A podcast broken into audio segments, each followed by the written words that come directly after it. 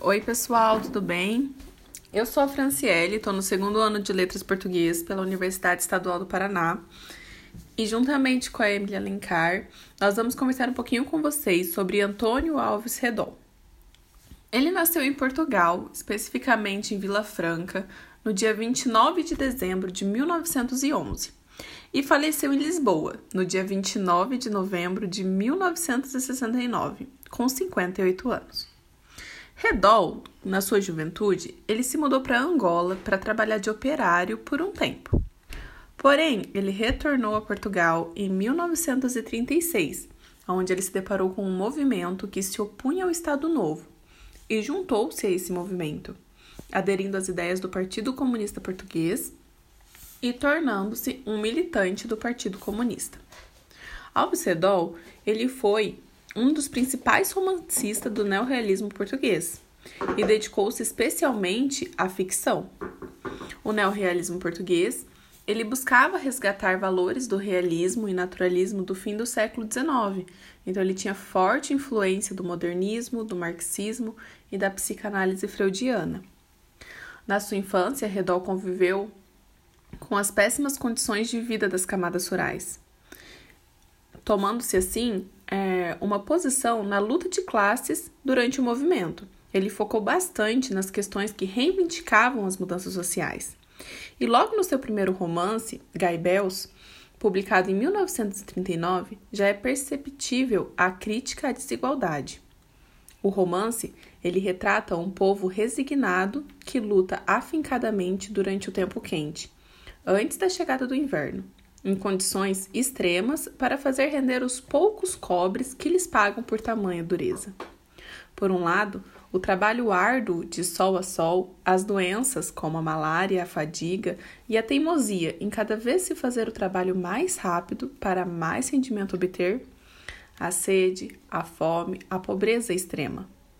Por outro lado, o modo como preenchiam as escassas horas de lazer, os sonhos de uma vida melhor, os projetos sem logro, o vinho para alegrar os espíritos. As mulheres ainda sofrem de outro tipo de exploração, sendo sujeitas aos caprichos do Senhor das terras, que as escolhes para o seu prazer carnal. A obra ela retrata claramente a busca por palavras que denunciavam essa desigualdade social e a exploração do homem pelo homem. Como bem apresentado pela minha parceira Franciele, eu darei continuação, então, à obra escrita por ele. Eu preciso confessar que é uma narrativa árdua, que dá ao leitor, assim, um pouco de tempo para respirar. Mas a sensação, essa sensação que ela nos traz, combina com a realidade vivida pelos personagens coletivos da trama, assim, inspirados muito na realidade. Por isso, Gaibeus é um romance neorrealista, que marcou para sempre a história da literatura portuguesa.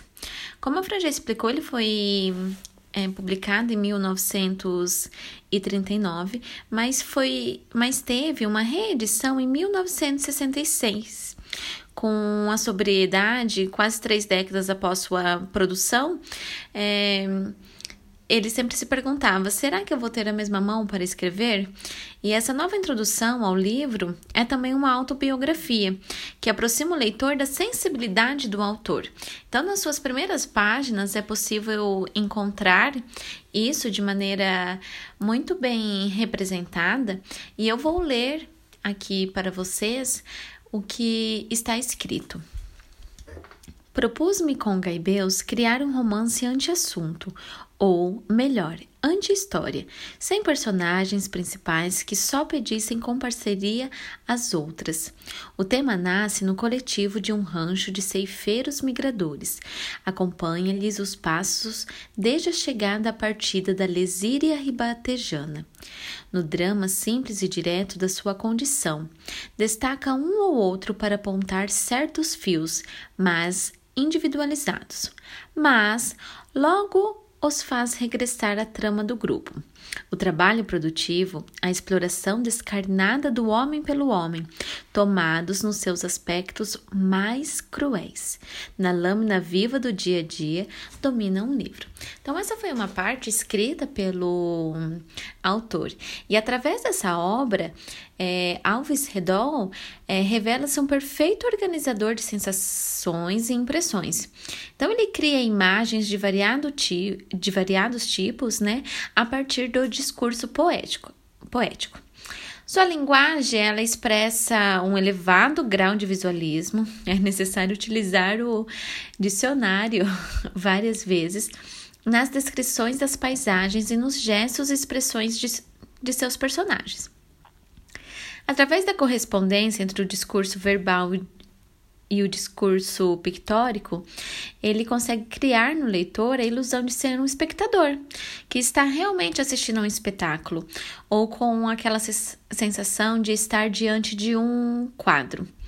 Então, com esse desejo de estampar o mundo real, é, Gaibeus tem um olhar muito nobre sobre a pobreza que se apresenta para esse povo como um fato do destino.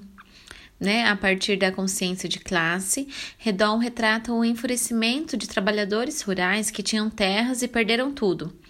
Em especial, ele cita um ceifeiro, inconformado com a condição subhumana de saírem para a colheita do arroz sem saber para onde iriam parar. E muitas vezes sem ter o arroz, né? Aquele que apenas colhe para uma população com mais recursos, mas não tem o arroz para o consumo próprio né? Por fim, ele vai construir um povo com alma sufocada, né?